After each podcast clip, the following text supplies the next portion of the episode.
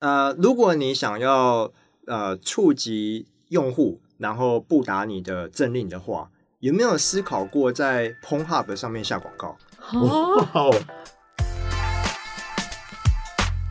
欢迎收听名人放送，我是柏松。我是新慧，哎，新慧，我们最近这个名人堂粉丝团的状况如何啊？你不是每周一都要填一下周报表吗？我每周一填周报表的时候，都觉得这个真的要填给上面的人干嘛？就是数字也没有几位数然后，但是硬是要填的感觉。就如果听众们有看过名人堂的粉丝专业的话呢，大家可以去观察一下，到底平均来说一篇贴文的留言啊，或者是赞数到底是有多少？会不会有点残酷啊？大家如果认真去看，想说，哎呦，这个虚有其表，还有空有十万粉丝啊，嗯，但是实际就是就就就那样嘛，大部分都是幽灵人口，对，幽灵人口，幽灵幽灵户口啦，嗯，那我们今天要谈的其实也是跟社群媒体经营有关，对，因为其实大家应该也知道，经营一个社群媒体不是这么容易的事啊，看看名人堂就知道了。但是我们也没有 很认真在经营了，我们就是贴一下，然后扣一段嘛，是是，就是有一点公事公办的感觉啦。那如果认真说来的话，我觉得我们的粉丝团缺乏一些我们自己的特色啦。嗯，不过这也是因为整个品牌的定位啦、网站的调性所限制。那我们今天就要从这个议题来发展。对，我们今天谈的是公部门小编的问题。那为什么要特别谈公部门小编这个议题呢？大家也知道，就是在不久前，那金山区公所有一名社群编辑，就是俗称的小编呐。他因为每周工时加班七十到八十个小时，可是月领只有不到两万四千元。嗯，那有一天在短暂回家休息的路上，然后被发现突然猝死了。嗯，那这件事情经媒体披露之后，引起很大轩然大波。这名社群编辑呢，每月的加班时数来到七十到八十小时，可是月薪只有不到两万四千元。嗯，那大家就批评啦，你工时那么长，然后你的薪资条件这么的差，大家质疑这是剥削，这是血汗劳动。那另外有一个大家需要关注的是，像这样的社群编辑，他是区公所的约聘雇人员。哦，那所谓的约聘雇人员不受劳基法的保障，也没有在，也没有所谓的七休一。那他既是约聘雇人员，就不属于公务人员。那不在公务人员这边的话，就不受到公务人员的保障体系所保护。没错，所以他就是两边所漏接下的一个受害者。嗯，那从这件事情，我们要再回到这几年来，尤其是一八一九年以来，公部门的社群经营呢，越来越夯。对，大家常常看到一些梗图啦，疯传，对，还有一些迷因图，嗯，所以就有一些意见认为说，这几年来公部门叫做这个迷因治国啦，嗯，娱乐至上啦。那我们今天好好讨论所谓的这些梗图啦，公部门的小编，他的角色跟任务到底主要扮演是什么？那我们今天就请到这个很厉害，我们节目的干爹，我们节目干爹。我们今天大家如果发现我们这集收音比较好的话，会觉得说：“哎呦，不一样啊，换麦克风。”真的，各位听众啊，我们总算有干爹了，好不好？这个干爹来头不小，前阵子新闻热议的人物啊，哎呀，说有没有报道？有没报道？热烈报道，榜上有名。嗯，据说是三年。拿了三千万标案的干爹啊！哇哇！我们今天欢迎全市数位执行长陆子君，子君跟大家打声招呼。Hello，大家好，我就是那个男人。是是是，三年拿三千万标规，这是很多吗？呃，这样其实不够塞牙缝，不够养家糊口。这待会我们可以再好好来讨论。对，那我们今天主要谈的是公部门小编这件事情啊。那我们前面介绍了金山区的小编啊，然后他的工时、他的劳动条件以及他的薪资之后。我觉得这个议题，因为涉及到更庞大的结构性问题，我们这边先按下不表。我们主要讨论是这几年来公部门小编所扮演的角色，嗯，以及所谓的迷因图，它为什么会成为公部门传达政策讯息的一种工具吗？一种途径？那我们今天来好好聊聊这个议题。那我们可以先请子君跟我们介绍一下，就像刚刚博松有说，好像是从一八一九年这段时间才开始有这种所谓公部门迷因化啊、网红化的现象。那背后这个转捩点会是什么？为什么这几年才开始有这样的现象？好，呃，其实就我的观察，呃，这一波的趋势的最起头，嗯，其实是二零一四的三一八，二零一四，哇，对。那个时候呢，呃，大家应该还记得，执政的政府是马英九政府。对。那他们长期其实忽略了青年的族群，还有网络上面的声量。那在那一波，他们认为，呃，就是被打得很惨，所以开始来检讨他们在网络上面的一些操作。我认为，所有的起头其实应该是从二零一四的三一八开始。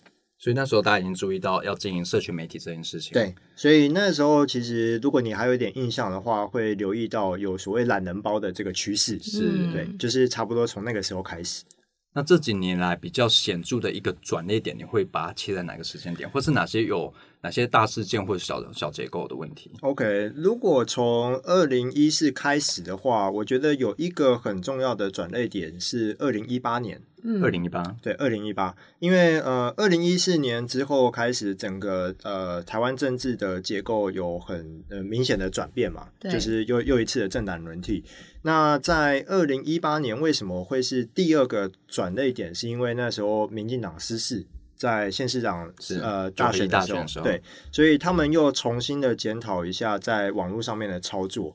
那至于这个是不是说他们那一次的失事，呃，归因于网络上面的呃，就是忽就是轻忽了，这个我不确定，因为这个我就没有去研究。但肯定的是，他们从那个时候开始又呃积极的去加强在网络上面的一些操作。是你刚刚提到二零一八大选之后嘛，那呃后来由苏贞昌接任行政院长，然后还有政委、唐凤等人，他们都有在媒体受访的时候有提到说，他们的确是有在加强政府在社群上的行销这一块，或者像唐凤有提到所谓迷因工程，就是在各部会会安入一些负责制造这种迷因图的人力，就希望能够把政令的宣导做到呃最大化吗？是这个我们可以等一下也讨论一下。那公部门为什么要做社群行销啊？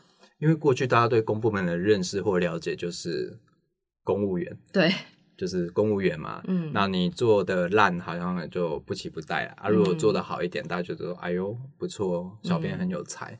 可是为什么公部门今天要这么着重在社群经营上？它的原因跟目的到底是什么？嗯嗯，刚才博松提到一点，我觉得蛮有趣的现象，就是说公部门一开始民营化的时候，它被呃获得很大的赞赏。嗯，因为过去大家对于他的印象就是很无趣、很呆板、很官僚。那突然有一两个部会，它开始比较接地气的时候，然后被呃广为宣传，那这个成效好到就是诶呃其他部会就会跟着跟进，就是以以前大家不敢做，因为怕出事。但只要有潜力，而且是呃正向的结果的话，那大家就会跟进。那这个现象差不多是二零一六年开始，就是会比较蓬勃的出现。那有一个原因是因为在二零一六，二零一六是就是政政党轮替嘛，所以在二零一四虽然大家已经注意到这个现象，其实剩下来不到两年的时间，呃，就是上一任政府他能做的改变不多，所以其实比较呃大幅的去。出现这些迷因在公部门里面，差不多是二零一六年之后。是对我的观察大概是这样。我觉得有一个主要的关键人物，应该算是行政院院长苏贞昌。嗯。因为他进去接任行政院院长之后，其实是把他过去的选战团队带进去部会里面，嗯。然后他也聘用了很多年轻的幕僚啦，做一个啊、媒体组，有这样的一个编制之后，然后于是他开了第一枪嘛，他开始拍一些自己的影片啊，政绩宣传，然后把自己的照片合成成很多的 Q 版人物那 Q 版人物或是长辈版的大字报，哦，那就引起很多疯传，然后大家会觉得说，哎，行政院最大的院长都做了这件事情，其他部会自然就会跟着动了起来。所以我觉得有几个很啊蛮、知名的先例，一个是海巡署，大家都知道海巡署嘛。那另外有一些警戒所经营的粉丝团啊，那另外像是国防部发言人，嗯可是我觉得国防部发言人是可以追溯到更早以前，因为国防部有关军事的东西，其实过去版就比较多人爱看。那这近期以来，我觉得教育部做的也是很好，而且我我私心觉得教育部是做的很有质感的，嗯它的质感是很高的，包含要做动画啦，或做一些漫画啊漫画的设计，都觉得都非常到位，非常精致。所以这些各部门整个动起来之后，民间或是有一些反对意见，就会觉得说这个叫做梗图治国、脸书治国。嗯那你觉得这样的说法，他的批评有没有道理？或者所谓在当代的社群媒体化之后，大家会需要这样的真经宣传管道吗？你会觉得怎么看这样的现象？嗯，我觉得这个问题可以回到我们上上一个问题，我好像没有完整回答，就是呃，为什么公部门需要做社群？对，呃，这个其实在我呃去很多企业去做教育训练的时候，第一个都会问他们，就是为什么你要做社群行销，嗯或者是你为什么要经营网络社群？好，那对企业来讲，其实有一个很具体的目标，就是我要获利。所以我不可能说我呃漫无目的或者是纯粹一个热情来经营一个社群，然后花了很多的人力跟时间还有财力，不可能。嗯，所以它或多或少直接或间接一定会为他带来收益。那回到公部门来讲的话，公部门不是电商，它也不是做手游下载，那它经营社群的目的是什么嗯是什么？？OK，那呃。对，这个也考到我，就是我其实应该要去问那些公部门，你们为什么要经营社群？那当然，呃，原本的目标一定是要做呃政政令的宣宣传嘛。那政令的宣传为什么要在社群上？是因为现在所有的民众都在社群上，所以你如果不到社群上，你就没办法讲到让这些民众民众收得到这些讯息。对，好，那如果我们依着这个原本的初衷来看的话，其实他要不要在社群上就是其次了。他甚至可以做一个很狂的操作，我之前有想，但目前还没有公部门做。哎可是我也很担心公部门做，你要透露了是吗？我要透露了哦。好哎呦，要注意听听到哦，这一集的政府单位呢，真的是捡到了。捡到黄金五分钟要开始。好，请说。呃，如果你想要呃触及用户，然后不打你的政令的话，有没有思考过在 PornHub 上面下广告？哦，哇这很猛哎好，！但这个听起来很狂。可是你可以仔细思考，假设说像前几天情人节，嗯那呃卫教的角度去推广呃保险套的使用，对，那你出现在成人网站上面，是不是很合理？嗯，蛮合理的。蛮合理嘛。那过去呃，既然我们的目标是要尽可能的触及到民众，嗯，那如果民众会出现在这些看起来不入流的网站上面的话，那你是不是应该积极去那边做真灵宣导？这是一个想法 哦，但我呃，至于它能不能实现，跟有没有人愿意这么做，这这当然有非常哎多。这个我要提一下不同意见，对，因为你去这类型的网站，你的目的性是很明确的。是那你去那边挑了片，然后看完，然后好收工就结束。嗯你可能不会有多余心力再去广点旁边的 banner 吧？对而且加上这些网站，它的 banner 是非常花花花花绿绿、非常花俏的，对，你很难异军突起耶。好，大家都是带着目的性去，好，我今天就是要去敲一枪，然后就看，然后就啊打完收工。呃，博松肯定是用户，这个我来那个补充一下。嗯，呃，再回到我们前面提到的目的是什么？对好，如果以企业来讲，我在网络上面做行销、做广告，我要的是用户点进我的购物车去下单、完成结账，这样嗯我就会有有收益。那公部门的目的，如果我们具体落实到行为上面的话，应该停在哪一层？我认为停在 impression 这一层。印象啊，印象，哦也就是说，你只要达到曝光，就已经完成你的目标了。那为什么我会定在这么浅层？是因为你反思过去在社群还没有出现之前，嗯，公部门的所有的广告都是只有停在这个阶段。譬如说，你看电影前，它有一段简单的广告，或者是家外广告，或者是公车看板。对，对，那这些其实他要做的不是说哦，呃，他他要民众的进一步的行为是很少的。比如说他勤洗手，你不会看到这个广告之后马上去洗手，洗手对你只是会有有一个印象说哦，我要做这件事情。哦所以我会认为说，如果我们从这个行为的流程去推敲的话，那其实公部门的行销，它最重要的就是尽可能的加强大家的印象。嗯可以说是争取一个刷存在的动作吗？没错，它就是刷存在感，所以哦只要它被看到，它其实就达到这个目的了。那回到刚才博松提的一个提问，就是说在呃 PornHub 这样的情境之下，呃，大家是带着一个很具体的目的去去浏览这个网站，那再加上这个网站的界面上面花花绿绿的，很难嗯异军突起。对，我倒有一个另外的想法是，很容易异军突起，哎呦，哦因为这种广告在上面是目前唯一的。是正经八百广告，正经八百的广告。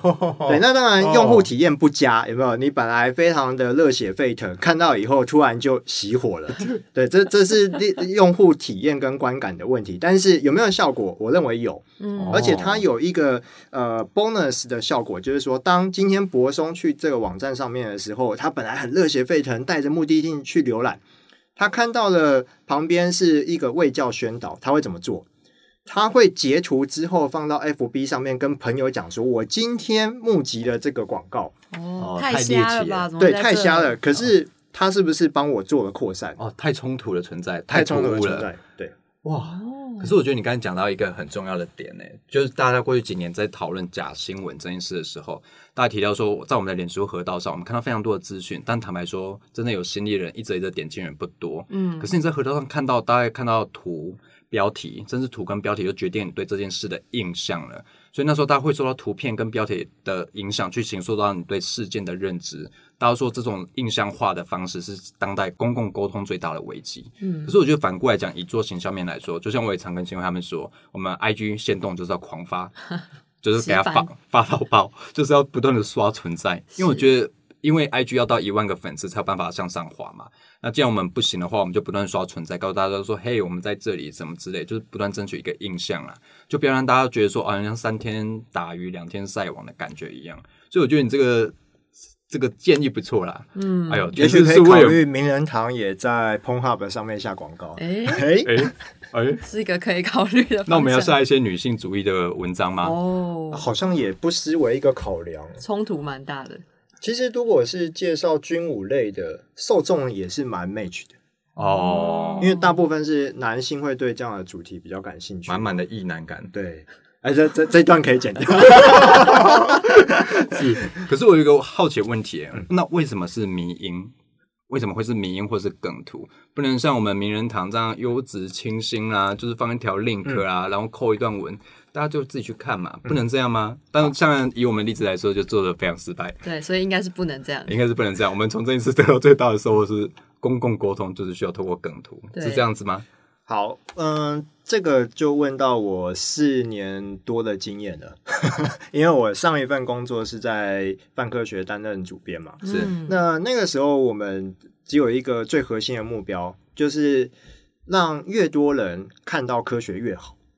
那那个时候大概是二零一一年、二零一二年的时候，那时候迷音的词还没有这么发散，然后大家还不知道什么叫梗图，对，我们就已经在做这件事情了。那那个时候的概念是这样，就是因为科学文章特别又牵涉到公共议题的时候，其实很多是要呃引发反驳或是讨论的。嗯那如果像以博松刚才提到假新闻为例好了，我用一个科学去反呃就是反驳假新闻的时候，其实是没人看的。嗯，那我要怎么做？我要做的方式是我让我的反驳文也广也广传，最好跟假新闻一样广传。那我就必须要掌握一些点，让我的内容可以被广传。那迷音只是其中一个做法，其实还有很多做法是被忽略的。那这些做法是什么？就是你必须先回过来去思考，用户为什么要分享你的内容。哦，因为迷音就是被被病毒扩散这样子，大家主动分享嘛，它才变成是大家广为人知的迷音。好，那呃，为什么大家会分享迷音？是因为好笑有梗，嗯但其实除了好笑有梗之外，还有几个会诱发大家分享的点。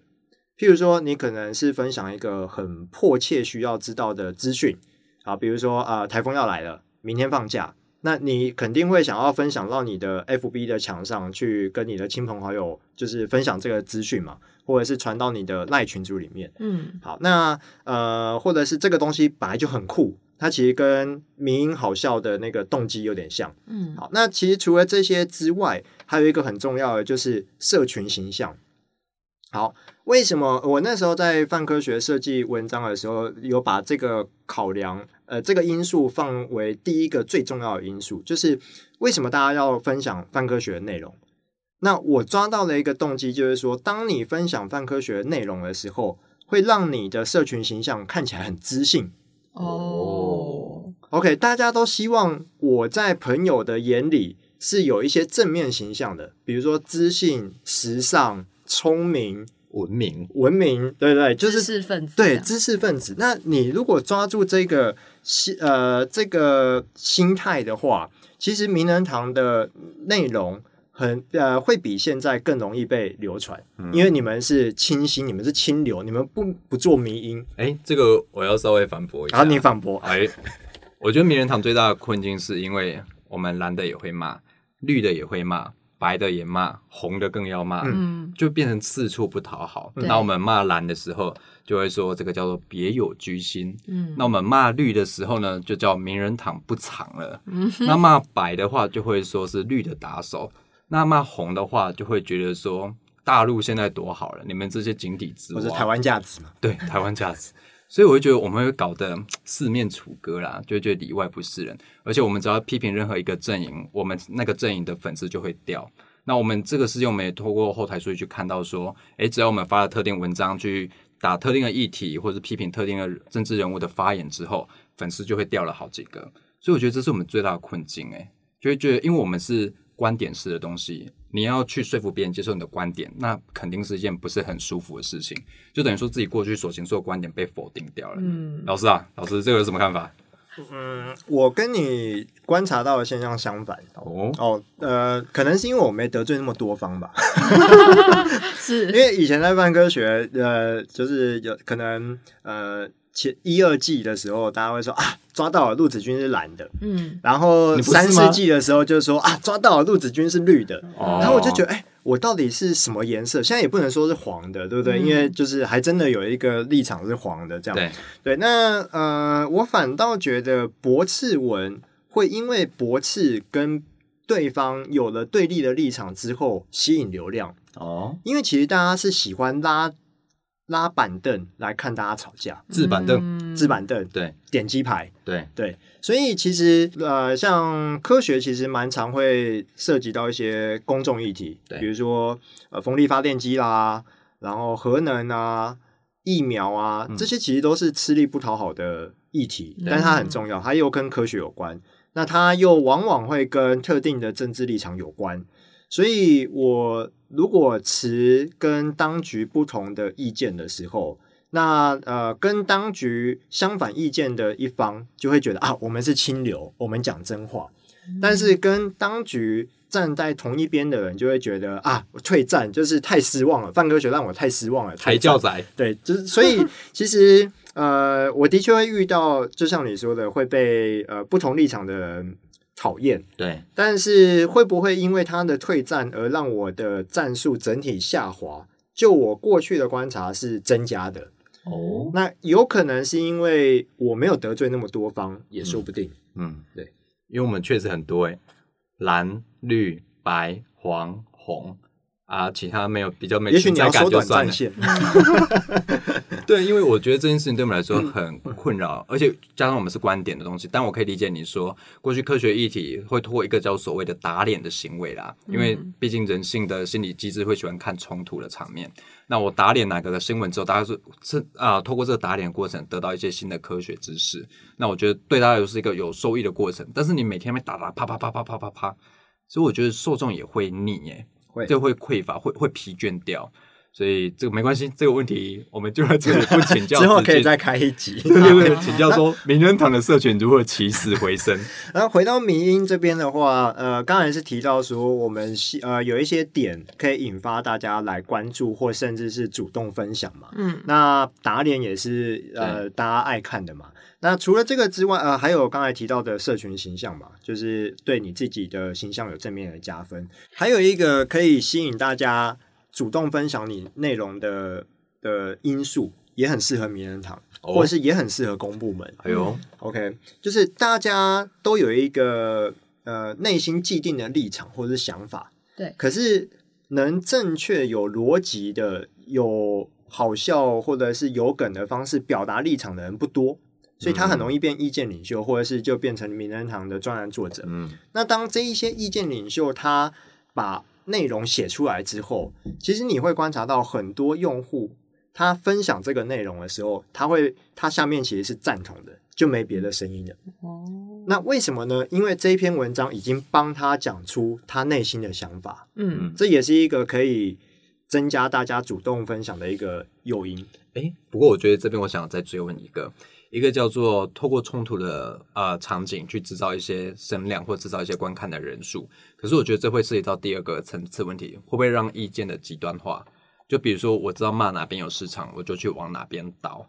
那我觉得这个问题你可以先你怎么看？哦嗯，我觉得这不利于讨论，但很肯定会带来流量，因为前阵子也有一些呃网红啊、意见领袖啊或插画家被批评为说是就是在赚民进党流量。嗯，哦，就是现在其实你要获得流量很容易，你只要骂蓝的，然后支持绿的，或者是彰显所谓的台湾价值，骂红的，其实你就会有源源不绝的流量进来。